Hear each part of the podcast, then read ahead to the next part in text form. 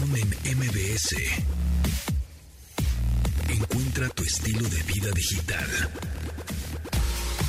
Bienvenidos amigos, hoy miércoles 6 de octubre, miércoles de clásicos, ponemos música chida y de los 80, 90, One Hit Wonders y todas esas rolas que nos llevan a la nostalgia y también tenemos el audio tecnostálgico, a ver si adivinan cuál es. Son las 12 en punto, las 12 del mediodía y Tomasini ya regresó de su viaje a Wyoming. Tomasini, ¿cómo estás? ¿Qué tal? Buenas, buenos días, buenas tardes. Pues sí, aquí ya estamos con la, con la cruda del viaje, pero, pero ya listos para platicar. ¿Qué implica, ¿qué implica viajar? O sea, es decir, cuando estás chambeando, ¿qué implica hacer un viaje así de tantos días? O sea, yo me pongo en tus zapatos porque lo he, he, pasado, que decir, híjole, tengo que viajar y hay veces que dices, pues qué padre, ¿no? El viaje siempre es bonito, pasarla bien, desconectarte un poco, la rutina, etcétera, pero para hacer eso implica adelantar muchísima chamba, dejar todo listo, ¿no? Dejar la chamba lista, Lista. más la que te llevas haciendo en el en el Sí. lugar esperando conectarte y demás. Hay cosas diarias que no no puedes dejar este no puedes adelantar o puedes posponer. Y además con lo que no te dé tiempo de hacer y que tienes que ponerte al corriente cuando regresas y sobre todo en un viaje como este este pues tú vas a chambear no entonces eh, lo que una persona normal de, de turismo haría en cuatro días tú lo tienes que hacer en dos no entonces es- son unas agentes muy apretadas Exactamente, pero bueno, qué bueno que estás por acá. ¿Y cómo te fue ya de regreso a Wyoming? ¿Alguna novedad este, que se nos haya pasado cuando hablamos Pues contigo? del, del lugar, fíjate que uh, hay diferentes experiencias. Eh, eh, El estado de Wyoming es uno, pues es un estado de los más conservadores en, en Estados Unidos Ajá. y ellos tienen mucho la cultura de las armas. ¿No? Ok. Entonces, una de las experiencias que, que tuvimos fue, bueno, fueron dos en realidad. Una, un Ujú. museo de las armas que está atascado de armas, que te, te, te, te- da una especie como de, como de pavor de, de ver tantas armas y la forma en la que cuentan las, la historia de las armas. Ajá. De hecho, eh, en- hay un sitio interactivo donde disparas armas y los chavitos están ahí disparando el arma y demás. Ujú. Y este y otra experiencia fue un tiro al blanco, entonces vas y disparas así, tú si tú tienes un arma vas y puedes disparar ahí, tú como turista vas y, y, y disparas ahí diferentes armas de diferentes épocas, súper interesante, ¿no? Ya, ya les contaremos más, pero eso de las armas fue súper, súper ¿Y, y interesante. disparaste alguna?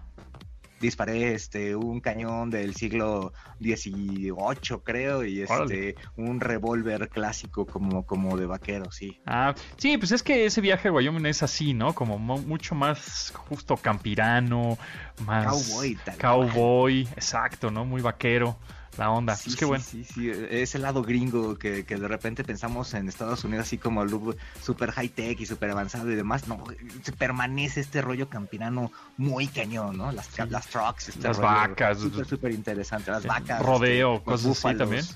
Rodeo, el, el rodeo es en verano y este y hay estadios para el rodeo, este, por ejemplo en Texas hay mucho rodeo, pero es indoors, ¿no? Es en estadios, eh, en, Sí, en, como este, lugares tapados. Ajá. Exacto, de hecho en el, en el estadio donde juegan los Texans, este, ahí hacen el rodeo por ahí de febrero o marzo, y este, y aquí los rodeos en Wyoming son al aire libre y son Sí, como eran antes. O sea, si quieres ir al Estados Unidos como antiguo cowboy, vaquero, campirano, este, armas, búfalos y cuernos, ve a Wyoming.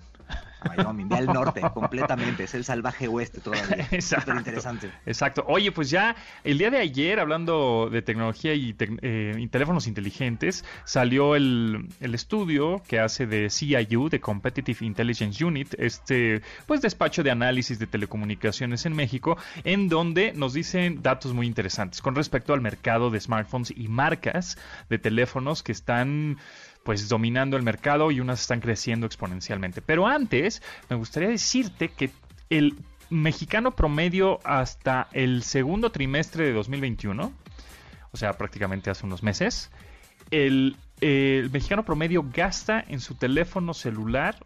¿Cuánto crees que sea la cantidad que gasta un mexicano en, su, en un teléfono celular, en un dispositivo móvil inteligente? Yo ya vi el dato. y Ay, parece pues no me spoileres. Pero, pero yo pensé que era muchísimo más elevado, ¿eh? Sí, es- Este, es y bajito. el promedio me, me llamó la atención. Sí, de 4.300 pesos aproximadamente. 4.300 pesos es el promedio en el que el mexicano gasta en un teléfono celular. Que la verdad es que hay un mercado de teléfonos de mil pesos hasta los 50 mil, ¿no? Entonces hay un, un rango de precios enorme. Por supuesto, por supuesto. El, el, rango más grande es de gama baja, de los teléfonos de gama baja. Eh, sin embargo, en este año 2021, el de gama media subió el porcentaje bestialmente, ¿no? Un 62% de los teléfonos en el mercado en México son de gama media. ¿Qué es gama media? ¿Qué es gama alta? ¿Qué es media? Eso es bien complicado, ¿no? De pronto, sí, por supuesto, el precio, ¿no? Entre los mil y, y unos seis mil pesos podría catalogarse como una gama baja a grandes rasgos, ¿no? Porque si nos ponemos quisquillosos, pues, ah, qué procesador, ¿eh? Pero, y gama media podría ir de los 7000 a los 15000 más o menos, y ya gama alta, pues de 15000 para arriba, y hasta gama premium hay, ¿no? Que son los teléfonos flexibles y cuánta cosa. Pero es muy interesante que ya, eh, por ejemplo, en el 2016, ¿eh? 2016, el 63% eran gama baja. Y ahora 2021, el 63% son gama media. Muy interesante. Aquí lo interesante, y lo comentaba ayer, saludos a, Ernesto Piedras, el, mero mero de CIU. El mero mero, el mero mero de los datos de tecnología enfocados en México. Este, lo que comentaban ayer en la conferencia era que esto también se debía a que ahorita durante la pandemia la gente tuvo que comprar equipos. Exacto. Y pues este, pues como comprar una computadora es caro y además hubo una época en la que se encarecieron y, este no fueron muy fáciles de, encontrar este por esto de los este de los chips y demás eh, la gente prefirió invertir en un teléfono para tomar clases, para de repente entretenerse, trabajar un poco, etcétera. Entonces, por eso subió un poquito más este tema de, de, la, de la gama media de los celulares. un fenómeno súper interesante que, que, dejó la pandemia. Entonces, bueno, pues el promedio es de 4.300 pesos, que nos, nos gustaría que nos comenten en arroba pontón en MBS qué marque su teléfono. Porque eh, ahí vienen, a ver, ahí vienen las, las marcas que están dominando el mercado y que están creciendo también, te digo, exponencialmente. Número, a ver, cabe aclarar. Todas las marcas que están en México, menos dos, son chinas. Todas, ¿ok? Oppo, ZT, Alcatel, Xiaomi, bueno, LG ya no, ya no figura, ¿no? En telefonía móvil ya se salió del mercado en telefonía móvil. ya no juega. Huawei, Motorola, aunque algunos dicen, ah, es que es de estadounidenses, gringa, no es cierto, es, China, ¿no? Este, las únicas dos que no son chinas es Samsung, que es coreana, y Apple, que es estadounidense. Y ya. Bueno, que a su vez, pues Apple este, arma en China sus teléfonos, ¿no? Pero, pero bueno, que por cierto, ya el, en dos días eh, ya sale a la venta el iPhone 13. En, este, las operadoras de México, ¿no? Exactamente, sí, ya están eh, esta familia 13, ¿no? Que es el Mini, el 13, 13 Pro, Pro Max. Bueno, ya están ahí, van a estar disponibles en dos días. Y bueno, pues ahí les va.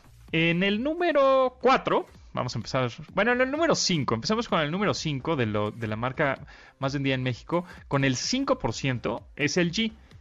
Bueno, en realidad son los teléfonos que existen, que la gente trae en sus manos. Porque el G pues, va a tender a desaparecer en dos, un año, dos años, ya la gente ya no va a traer teléfonos LG en su mano, pues porque ya esta marca coreana se salió del mercado de la telefonía móvil y está enfocada más ya a electrodomésticos, pantallas, refris, etcétera, ¿no?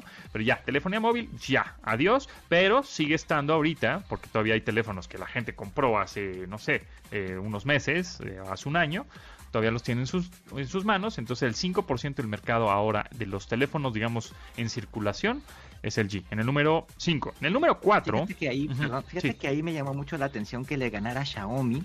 Me puse ahí a investigar un poco y resulta que el G vendía mucho en las tiendas de conveniencia. Entonces, este, cuando tú llegabas a comprar un teléfono económico, este, era el que estaba en las tiendas de conveniencia y no en la tienda donde regularmente vas a comprar un celular de electrónica o especializada de celulares. Claro. ¿Y te acuerdas de yo de los LG que me acuerdo que fue cuando como que LG fue un pues un boom, ¿no?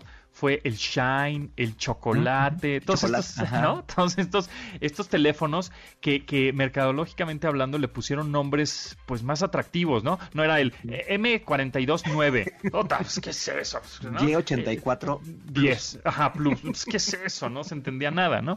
Entonces, este... Mm, eh, LG pues ahora puso esto del shine, el chocolate, que la verdad es que pues, eran muy atractivos, los teléfonos también eran atractivos, pero la verdad es que no salían tan buenos. Duraba un poquito, por eso va a salir rápido del mercado. Este, este, este, este, número va a desaparecer pronto. Sí, va, a desaparecer pronto, van a estar en el, número 5, yo creo que ya lo va a agarrar o Xiaomi o por ahí ZTE, Oppo, algunos no, o Xiaomi es el que se acerca más. Oppo, Vivo, Oppo, sí, vienen fuerte, exactamente. Y luego, bueno, en el número 4 tenemos a Apple. Apple con el casi 12% del mercado. O sea, la gente en México sí tenemos iPhone. Pareciera que es más, ¿no? Parece siquiera que es más, pero yo creo que aquí tienen un, punto a favor, que es el único que tiene un sistema operativo diferente a todos los demás, ¿no? Entonces creo que eso es lo que hace que, que pues algo, digamos, que no debería de estar en este, en este pie o en, este, en estas gráficas, ¿no? Porque pues no se podría comparar al 100% con los demás equipos porque este pues, es un sistema operativo que es iOS, diferente a Android que utilizan todos los demás teléfonos. Pero bueno, ahí está, con una participación del 12%, muy interesante. Y ahora como, a ver cómo les va con iPhone 13, seguramente pues pues les irá bien, ¿no? Para personas que tienen un iPhone 8, un 10, pues ya naturalmente se van a cruzar al, 13.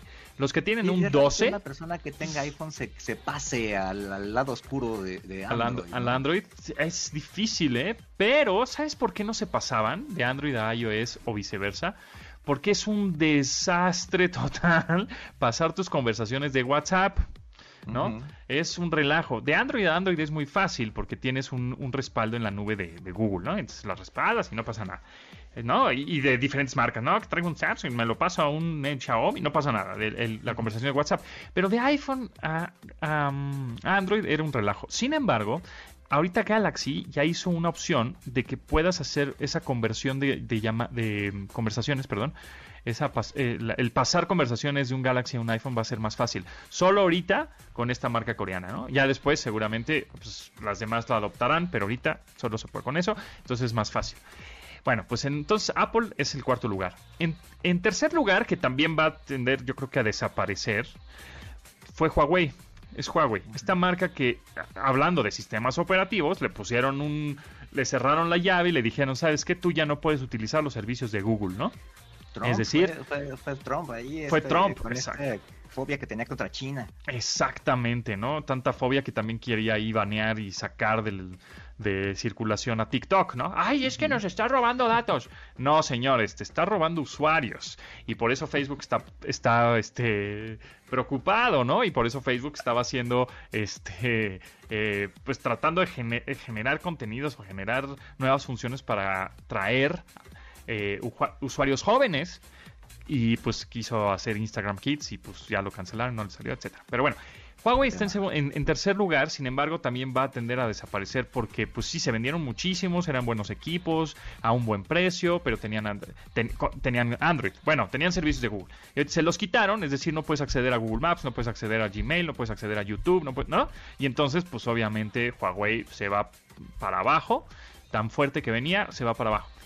Entonces, y así en el rollo este calidad precio tenía una muy buena opción ¿eh? este, en cámara y estas cosas que usa mucho la gente este Huawei estaba estaba súper bien exacto pero bueno pues lamentablemente yo creo que va a ir el próximo año o, a finales de este año en donde ya salga otro estudio yo creo que van, los lugares van a cambiar radicalmente y Motorola yo creo que va a empezar a subir todavía más con estos nuevos equipos que están lanzando este año eh, tiene el 21% del mercado casi 22% entonces ya se. Y además está sacando nuevos teléfonos con un poquito más de funcionalidades a un precio de gama media, ¿no? Exacto. como el piquito de la gama alta, este, pero a precios todavía de gama media. yo creo que iba a ganar muchos, muchos clientes. Sí, esta marca está viene fuerte y peligrosamente se está acercando a Samsung, que es el número uno con el 34% del mercado, ¿no?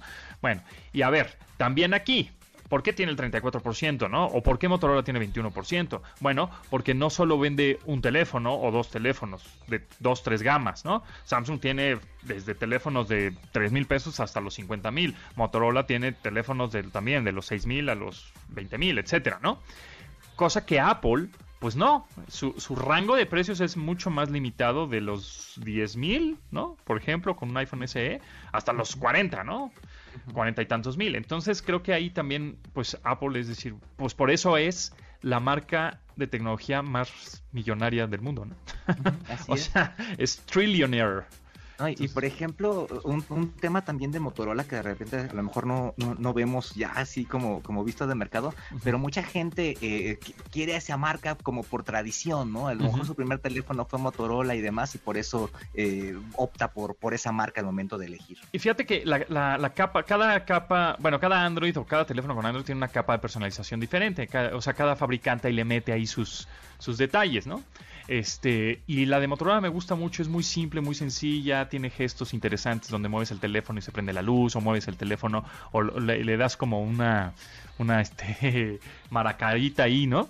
Este, lo, como maraca y, prendes la cámara, etcétera.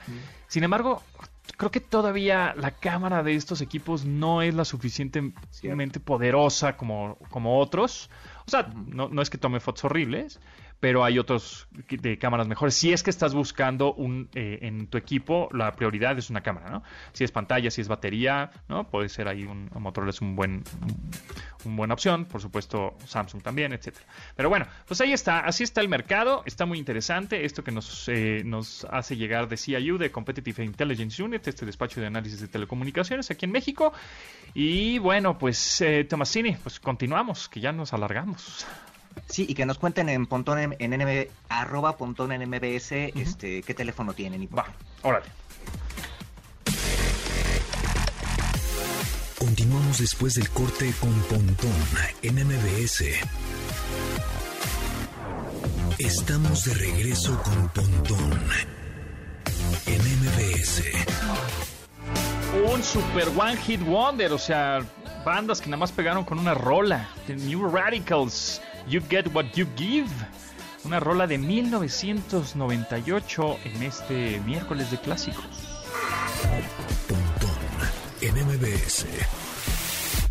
Amigos, amigos, amigos, ahora les tengo una notición para que aprovechen. Nuestros cuates de Dish están en la Ciudad de México y nos traen los canales más solicitados con series, películas, caricaturas, eventos en vivo, como fútbol mexicano, por supuesto, la NFL, sí señor, la Fórmula 1 que está buenaza para seguir al Checo Pérez, como no, y como siempre a un bajísimo precio, desde 179 pesos, así es, 179, 179 pesos al mes, como lo escuchan, 179. Además, ahora Dish también nos ofrece paquetes con internet y plataformas de video como Amazon Prime, HBO Max, eh, Paramount Plus, eh, eh, Stars Play, pagando menos que cada uno por separado, bendito.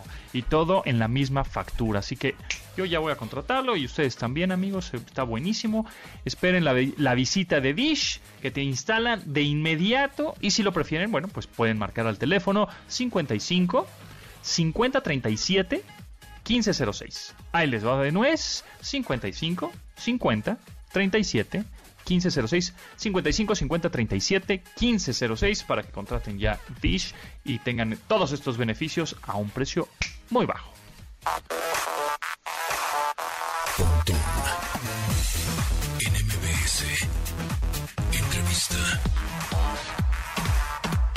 Amigos, amigos, Tomasini, a ver, ¿tú qué tan macho eres, Tomasini? Platícame. Pues yo creo que todos los que hemos sido educados en México durante los últimos años hemos sido educados con un poco de machismo y el que diga que no miente, ¿no? Entonces sí tenemos, estamos metidos en una onda machista todavía, eh, aunque, aunque se llamen muy progres. Sí, de pronto, pero, pero te das cuenta, ¿no? O sea, el problema es que a veces tú, eh, no te des cuenta, a veces chale, ese comentario estuvo creo que malo, ¿no? O creo que esta acción no, no fue correcta y entonces tratas de como de autocorregirte y te das cuenta y dices, bueno, vas por buen camino, ¿no? Tratando de hackear esa educación. ¿no? Pero de pronto hay cuates que no se dan cuenta y por eso necesitan leer este libro de Nico Nogués, que es Hackea tu macho. Nico, ¿cómo estás? Un placer tenerte aquí. Hola, ¿qué tal? José Antonio, muy buenos días. También eh, un gusto estar contigo y con Carlos en este espacio. Bueno, Nico, platícame un poco de este libro, que por qué lo necesitamos, no, no, no queremos, sino necesitamos leerlo todos los, me imagino, hombres y mujeres también, porque parte de la educación en México pues la dan las mujeres, ¿no? Y nos hacen de pronto ahí medio machitos sin querer.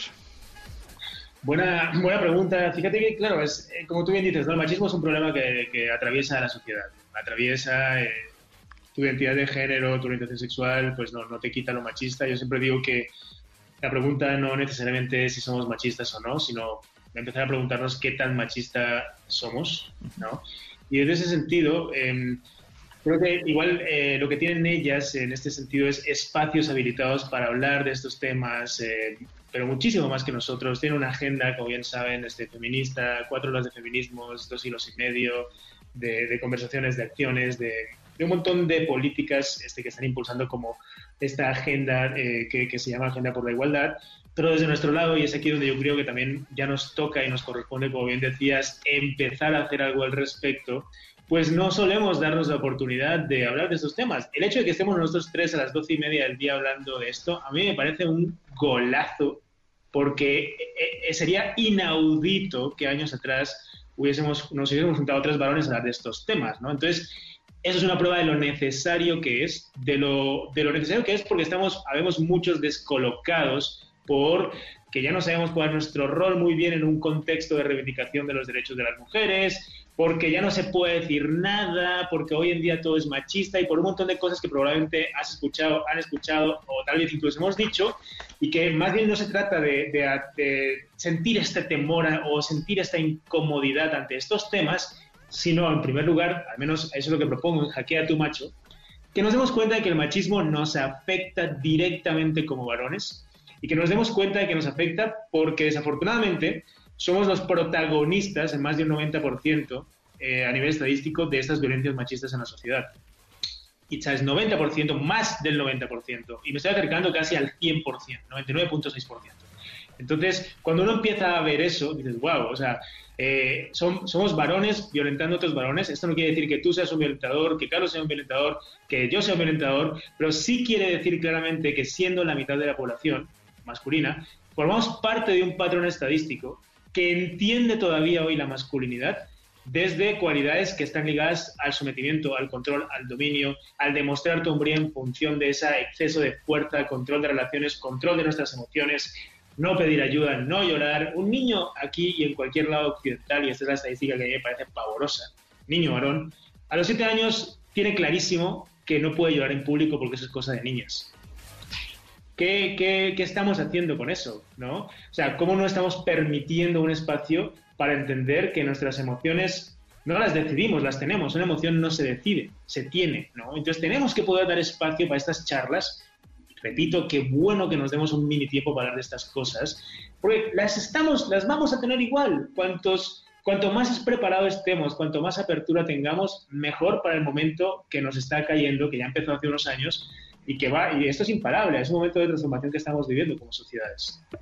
Aquí una cosa que me llama la atención en el título de tu libro es esto de hackear, ¿no? El concepto de hackear. O sea, está tan establecido que lo que necesitamos para cambiarlo es este hacer literal un hackeo del sistema porque está lo traemos en la sangre. El otro día yo veía una película donde en el diálogo decían algo muy natural donde una chava le decía a otros niños, una chavita dice a otros niños que el último que llegue es vieja. ¿no? Entonces, había cosas que han estado cambiando. Eso hoy en día, a lo mejor un chavito ya no lo dice, pero lo tenemos tan en la sangre que de repente esas acciones no las notamos y, en ese caso, entonces, lo que tú propones es que lo que tenemos que hacer es una acción de hackear, una acción de, cambiar desde adentro, aunque eh, la sociedad no quiera.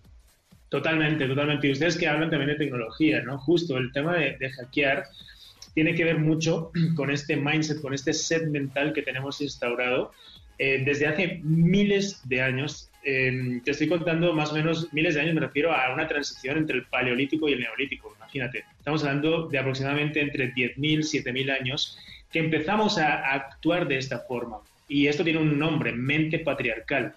Antes de eso, hace más de 10.000 años, empiezan a haber ya este, antropológicamente em, muestras que nos indican que el tipo de organización social y jerárquica que había antes se basaba en la colaboración, algo que está plenamente de moda hoy en día.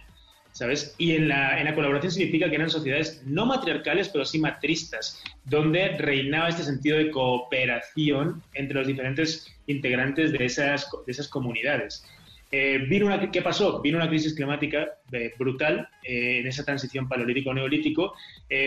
vino una crisis de supervivencia brutal. Entonces, las primeras comunidades europeas empezaron de nuevo a depredar, a invadir, a guerrear. todo ahí viene toda la oleada de los primeros líderes, códigos Hammurabis y todo lo que ahí conocemos, que vamos avanzando en el tiempo, derecho romano, y un poco reyes, y cómo se va contando la historia desde un punto de vista que, claro, cuando no tienes un conocimiento de eso, te parece que es lo natural, o sea, imponer, controlar, esto es ser hombre, ¿no? Pero que cuando vas viendo que no hubo un momento en la historia en lo que así no se fungía el comportamiento, podemos empezar a preguntarnos si esto hoy en día todavía es válido y se sostiene, o más bien nos está creando muchas limitantes y muchos problemas eh, como varones y como sociedades, ¿no? Entonces, esta mentalidad, como te digo, la tiene cualquiera, ojo, ¿eh? La tiene cualquiera, es transversal a la sociedad, la mente patriarcal. Pero, de nuevo, cuando observamos cómo o en qué porcentaje estamos accionando estas discriminaciones y desigualdades, desafortunadamente, si lo vemos desde el género, como género, nos llevamos todo el protagonismo de, esas violencias, ¿no? Tanto cómo las accionamos y también cómo las recibimos. Aquí en tu libro, Hackea tu macho, eh, hay en casi casi en la, página 8 están los 10 mandamientos del macho alfa. Entonces nos gustaría que también nos comenten en arroba en con cuál se sienten identificados, cuál están de acuerdo, cuál no. A ver, número uno, los hombres no podemos dudar. ¿No? Los no hombres no podemos amar. Número dos. Número tres, los hombres no podemos llorar, ¿no? Lo que había, lo que había comentado Nico. Número cuatro, los hombres no podemos cuidarnos. Cinco, los hombres no podemos ser amos de casa. Seis, los hombres no podemos decir que no. Siete, los hombres no podemos tener amigas. Los, número 8. Los hombres no podemos amar a otros hombres. Y 9. Los hombres no podemos ser fieles. Y 10. Los hombres no podemos hacer preguntas. A ver, platícame de estos 10 mandamientos del macho alfa. Sí, está duro, ¿eh? Está duro. Y, fíjate que esto tiene un nombre, ¿no? Creencias limitantes, ¿no? Y fíjate, cualquiera de ellos, el hecho de que miramos nuestra hombría en función de nuestras conquistas sexuales, fíjate ya el concepto, conquistas sexuales, como que invado otro cuerpo, este, lo veo como un objeto Em, porque eso es lo que hace un hombre desde ese punto de vista machista. Por lo tanto, hay un miedo, una falta de comprometernos, miedo al compromiso, em, que crea toda esta cosificación de los cuerpos, esta visión del amor desde un punto de vista porno romántico, donde no tuvimos, yo no sé ustedes, pero yo no tuve la oportunidad, y como yo te digo, cientos de miles de hombres con los que trabajamos a nivel Latinoamérica, de hablar con su padre, por ejemplo, temas de sexualidad dudas, este, momentos jodidos que podemos tener en la adolescencia. Eso no, no, no, no hay lugar para eso. Lo vemos hoy en día, 41% de los hogares carecen de una figura paterna. No hay lugar para esas conversaciones, ¿sabes? Entonces, el hecho de que no podamos preguntarnos estas cosas, más el hecho de la presión social que hay como que tienes que mostrarte seguro, no, no dudar, porque pues eso es lo que hace un hombre, este, reprimir tus temores porque tienes que mostrarte valiente. Sí, aprender, aprender a fregadazos, ¿no? Como nos tienen acostumbrados. Tienes que aprender a que te a, fregadazos y así es como uno aprende, no, no, no a la experiencia que tuvo tu padre o tu abuelo o alguna figura paterna o, de hombre, ¿no? Porque te da pena. ¿Cómo voy a preguntarle eso a mi papá qué oso? Pues yo debería de saberlo porque soy hombre. Claro, ¿no? Entonces, Imagínate, ¿no? Es, que hasta nos hace gracia, ¿no? Pero, pero, lo, vivimos así, ¿no? Lo vivimos así muchas veces, ¿no? Y en esos diez mandamientos realmente son, es, una, son creencias que nos limitan, limitan una, una vivencia tuya, de, pues, de Carlos, mía, aquí somos tres varones, como mínimo tendríamos que haber tres formas de ser hombre en esta sala. Claro. Pero pues, seguimos comprando que hay una. Está buenísimo el, libro. Eh, la verdad es que está muy también lúdico, didáctico, porque está con buenas ilustraciones. Ahora sí para los para los este los machos, ¿no? Este con dibujitos para que entiendan. este con muy buen muy bonito ilustrado eh, y, en vez de capítulos son hacks, ¿no? Son eh, el hack 3, el hack 1, el hack 9. Entonces está bien padre. La verdad es que lo recomendamos ese editorial Planeta se llama Hackea a tu macho.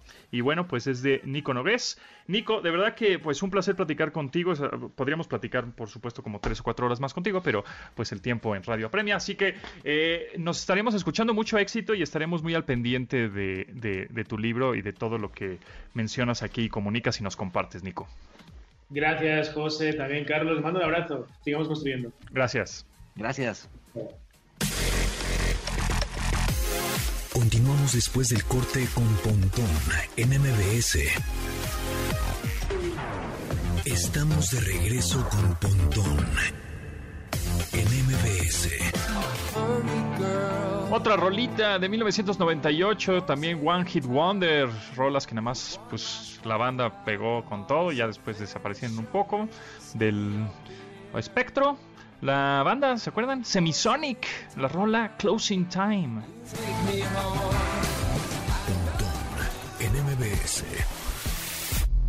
A ver, ¿quieres visitar el Salón de la Fama como el mejor publirelacionista? Bueno, pues maneja a tus clientes como los grandes y consigue que su imagen no tenga fronteras y llegue a lugares insospechados.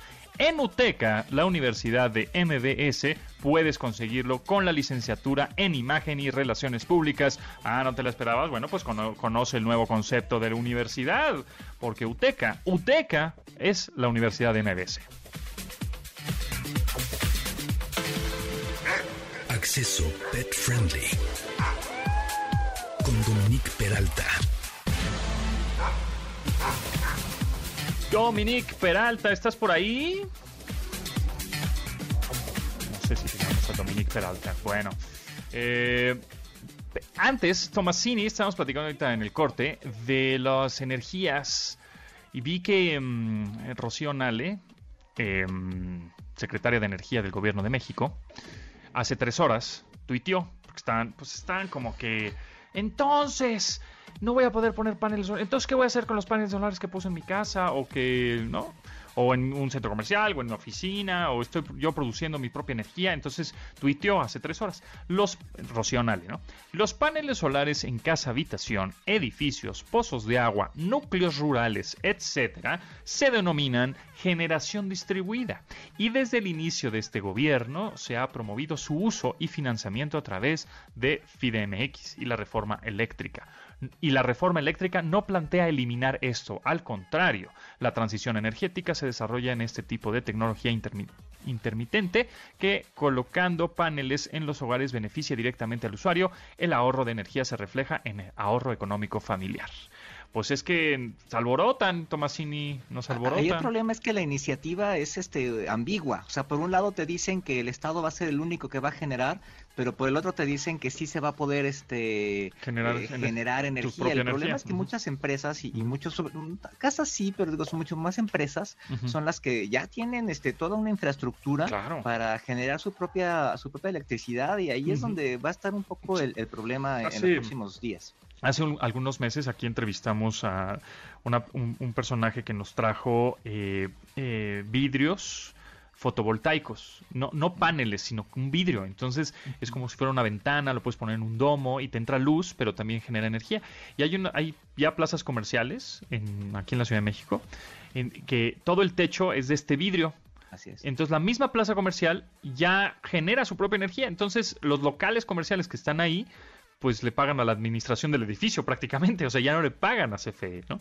Entonces, bueno, pues a ver. ¿qué y, hay fábricas completas, hay una esta fábrica de pan del osito súper famosa, este, tiene plantas enteras funcionando con techos de, energía solar. Entonces ahí es muy importante qué, va a pasar porque ya le invirtieron una lana y este y hay muchísimas empresas que inclusive como parte de sus políticas este políticas este globales, globales pues tienen que generar energía limpia y limpia y sustentable, claro, y tener somos una empresa verde y libre de, ¿no? Así es. De hecho a mí me tocó preguntarle alguna vez en una mañanera a, López Obrador qué va a pasar con esto de las energías limpias y él hablaba de usar hidroeléctricas, ¿no? este, y la 4T trae mucho este tema de que las hidroeléctricas generan eh, energía limpia y sustentable. No es del todo, o sea, cualquier cosa que tengas que poner infraestructura en un lugar, este, le das en la torre al, al, al, entorno. Entonces, este, pues ellos tienen esa apuesta, sin embargo, no han avanzado nada en este tema de las hidroeléctricas. Sigue ahí en el papel, pero pues bueno, la energía que está generando hoy CFE es 90% sucia, ¿no? Es decir, que se genera a partir de la quema de combustibles. Claro, exactamente. Bueno, en fin, ya veremos. Hay que ponerle ahí el ojo a esto de las energías y más porque eh, los recibos de luz cada vez están más caros y obviamente la solución es decir, pues ponte unos paneles, un panelcito, dos panelcitos solares, pues algo me ahorra, ¿no? En fin, Dominic Peralta ya está con nosotros para hablar de, ahora sí, de gatos. Dominic, ¿cómo estás? Eh, por eso decía que miau. oh, wow. Waf, waf. Dominique, waf, waf, ¿estás ahí? Waf, waf. Estoy aquí. waf, waf. ¿Cómo estás? No, bueno, ya una transmutación, ¿eh? ya soy, soy transespecie, ya. Exacto. Ya hay muchos trans, ¿no? Hay varios prenombres. Hay que poner el miau y el wuf. Exacto, exacto. En las, opciones, ¿no? Sí, oye, Dominique, ya mi perro ya está bien, ya está contento, ya está feliz, ya le pude dar su jarabe y toda la cosa, pero ahora hablamos de gatos, que por cierto soy alérgico y tuve alguna vez gatos cuando era pequeño, pero sí, efectivamente, eh, raspan todo y rascan todo y con sus uñas super mega poderosas destruyen tu sofá. ¿Cómo le hago para que no? Híjole, sí, está cañón. Oye, qué mal que seas este alérgico. Otro día hablamos de eso, porque he tenido. Se los ojos. No me digas, pero ¿sabes qué? Hay remedio. Y ah. he ido dos veces a un alergólogo y hay esperanza, si es que te gustan los gatitos, para quien les guste, ¿no? Está padre.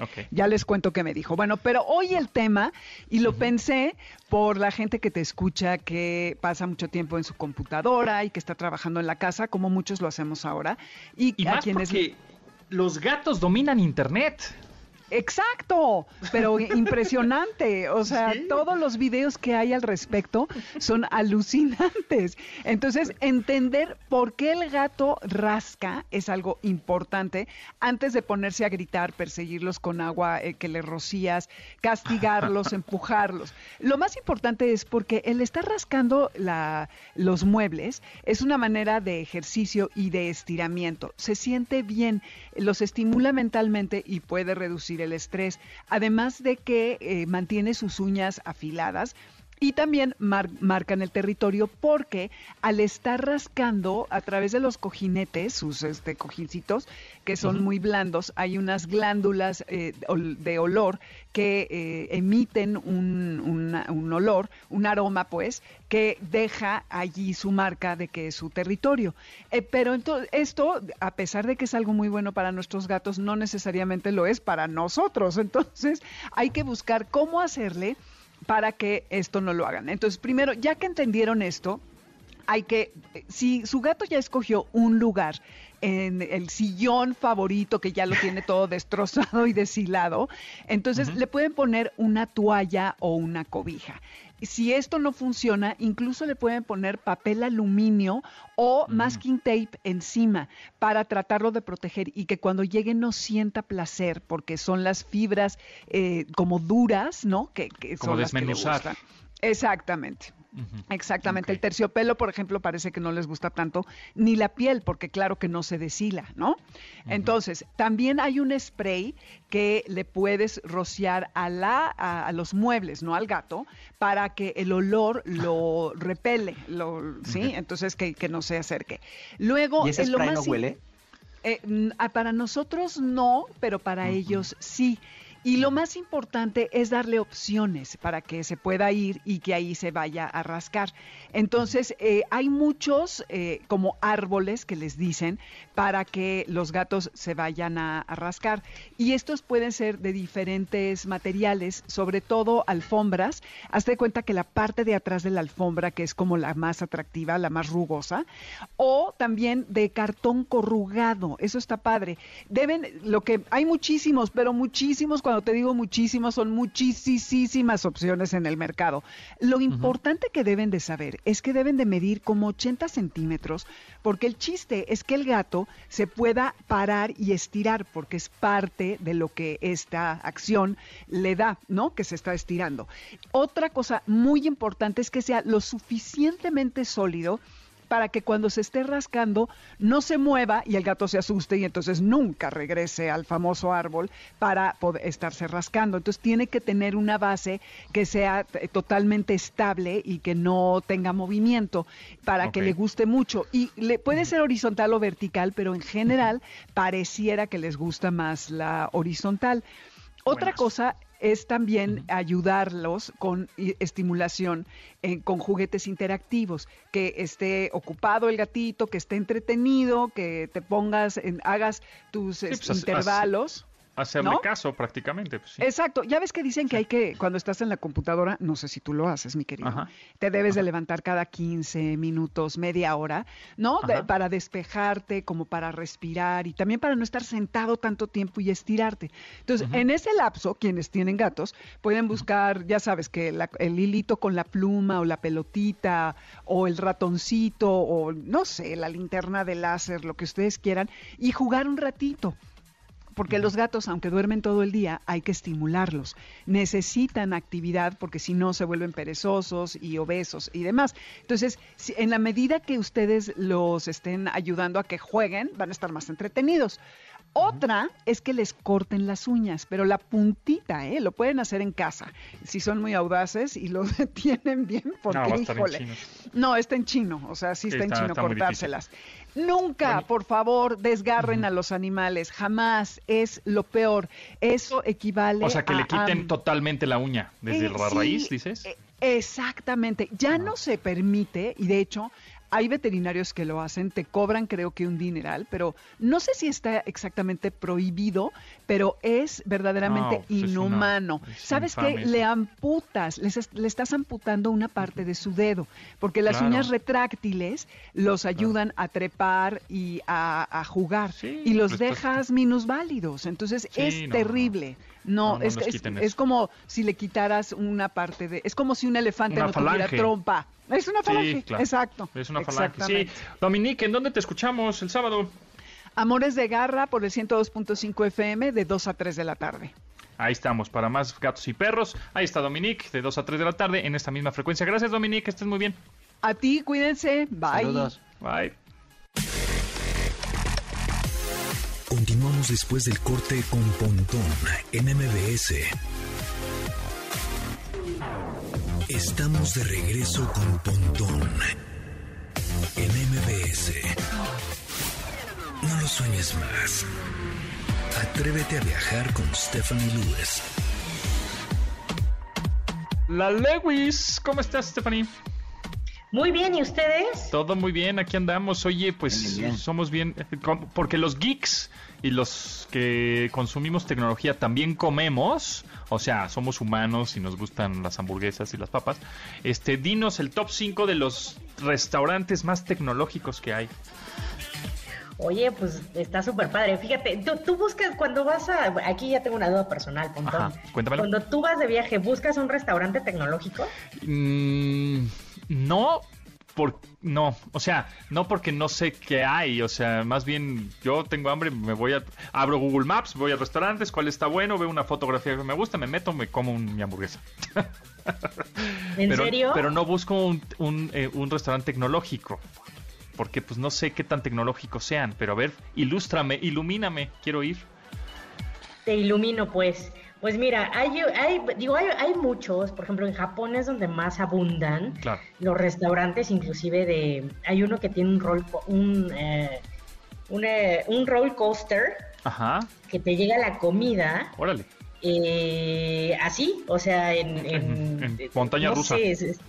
Ajá, como en una montaña rusa y tú todo lo ordenas por una tablet. Entonces, ah, no siempre es el cómo, el cómo lo ordenas, o, sino el cómo te llega y cómo, cómo es esa interacción desde la cocina hasta que... Fíjate que en México fui uno que ahorita me, recordaste, de el trenecito, ajá, que te llega la comida en tren, es como un tren... Ese está en Interlomas, ¿no? Está en Interlomas, justo en el en Parque Tengo muchas ganas de ir. Está ahí, está justo, y, eso viene un poco como en la narrativa de, por ejemplo, del, este otro restaurante que es mexicano, del sushi, que, que, te llega. Y ese es otro de los que están eh, o aparecen en este top en el que eh, es todo tecnológico, ¿cómo te llega? Ajá, ok, o sea, sí. Oye, fíjate, ahorita que dices esto de la tablet, este, ahorita en, un, en un, aeropuerto en Houston, este, el único restaurante que nos quedaba era uno que tenía unas tablets en la mesa. Ah, sí. Entonces ahí pides en la tablet, este, pagas con la tarjeta y en dos minutos está tu hamburguesa en la mesa, ¿eh?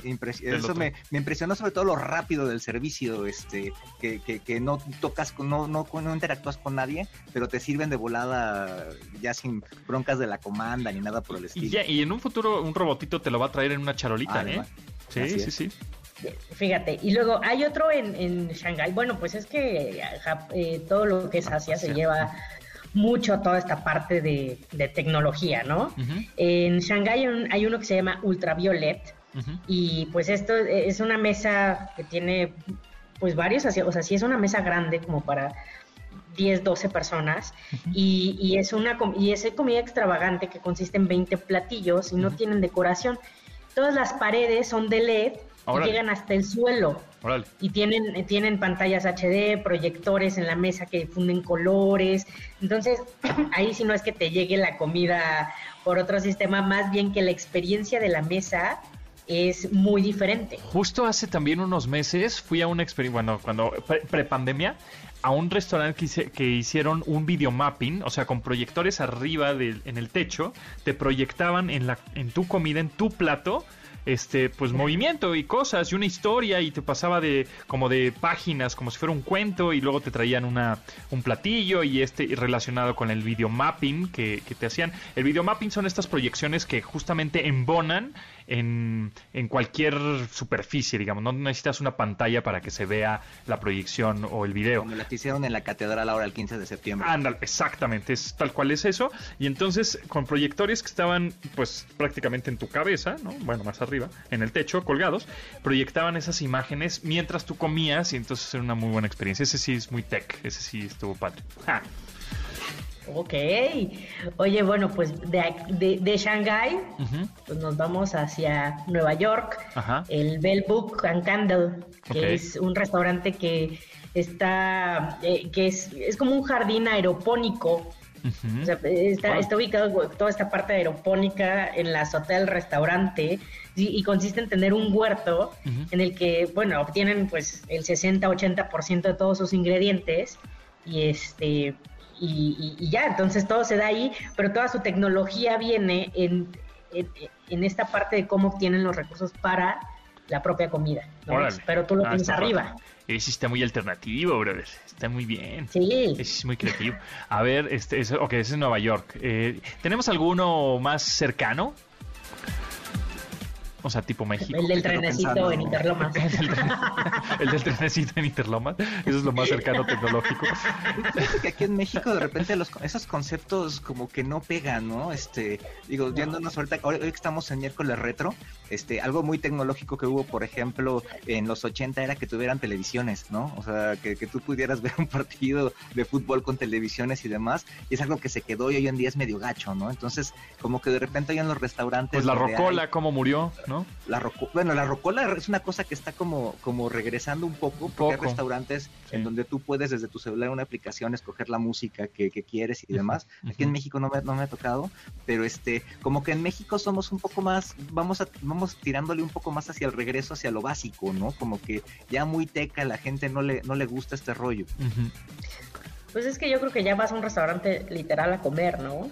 Y, te digo, yo creo que en Japón, cuando vas a Japón es cuando más encuentras este tipo de, lugares que sí te atreves a, entrar y experimentar. Generalmente los restaurantes que son así muy tecnológicos, la comida no es tan buena, como que le invierten demasiado a la forma en lugar de al fondo, ¿no? O sea, la forma de cómo te lo entregan y el robotito y entonces a, a, la comida o calidad, ¿no? Inclusive los temáticos, ¿no? Por ahí hay uno de una, de una película muy famosa, de una saga que tiene ahí un par de restaurancitos y los restaurantes tienen los nombres locos y demás, pero ya cuando pruebas la mm. comida el sabor no es el, mejor. No es el mejor, Totalmente de acuerdo con eso. La verdad es que Sí, yo prefiero ir a la tradicional si de verdad quieren comer. Sí, yo prefiero que de moda esto del street food y demás, ¿no? Entonces así como que es exactamente lo contrario. Sí, sí, yo prefiero eso que, o sea, unos tacos de suadero así, casi casi de puestito, que un restaurante muy, muy fifirifis, este, muy tecnológico, pero que la comida no esté buena, ¿no? A lo mejor la tecnología fuera que puedas pagar con Cody o algo por el estilo, eso estaría, eso estaría chido, que es una tecnología sencilla. Pero eso ya se puede en el puesto de la esquina. Eso está, exacto. claro.